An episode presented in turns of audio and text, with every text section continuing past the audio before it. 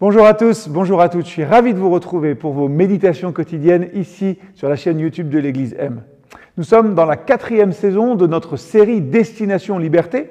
Nous allons étudier le livre de Josué et cette semaine, je vous propose de méditer sur les chapitres 4 et 5 du livre de Josué. Et je commence avec Josué 4, les versets 5 à 9.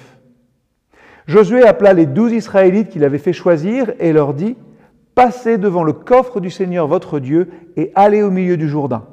Là, que chacun de vous charge une pierre sur son épaule, afin qu'il y en ait une pour chaque tribu d'Israël. Les hommes désignés obéirent aux ordres de Josué. Ils prirent douze pierres au milieu du Jourdain, une pour chaque tribu d'Israël, comme le Seigneur lui-même l'avait ordonné à Josué. Ils les emportèrent et les déposèrent là où ils passèrent la nuit. Josué fit également dresser douze pierres dans le lit du Jourdain, à l'endroit où les prêtres porteurs du coffre de l'Alliance avaient posé les pieds. Elles s'y trouvent encore aujourd'hui.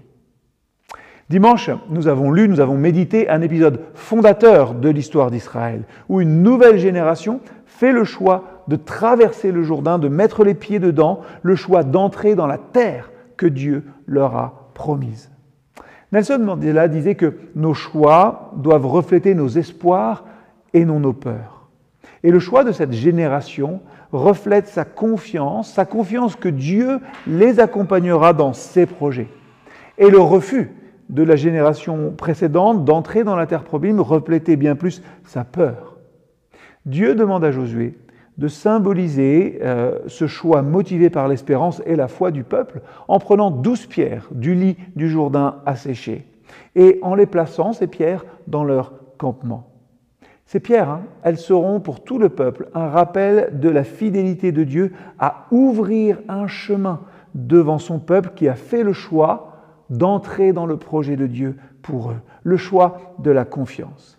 Et Josué va même ajouter un deuxième symbole il laisse douze autres pierres au milieu de la rivière, comme pour symboliser ce que le peuple a enterré dans sa décision de vivre véritablement le projet de Dieu.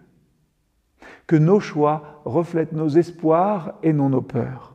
C'est une phrase riche d'interpellation pour nous aussi. Notre vie à la suite du Christ hein, est appelée à être l'expression de choix reflétant notre confiance en lui. Des choix et donc c'est vrai parfois aussi des renoncements.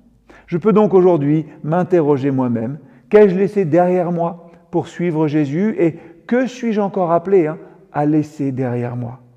Qu'ai-je gagné? Qu'ai-je reçu, trouvé, découvert en suivant Christ? Et qu'est-ce que j'aurai encore à gagner, à recevoir, à découvrir et à expérimenter? À vivre, tout simplement. Voilà de quoi méditer pour votre journée.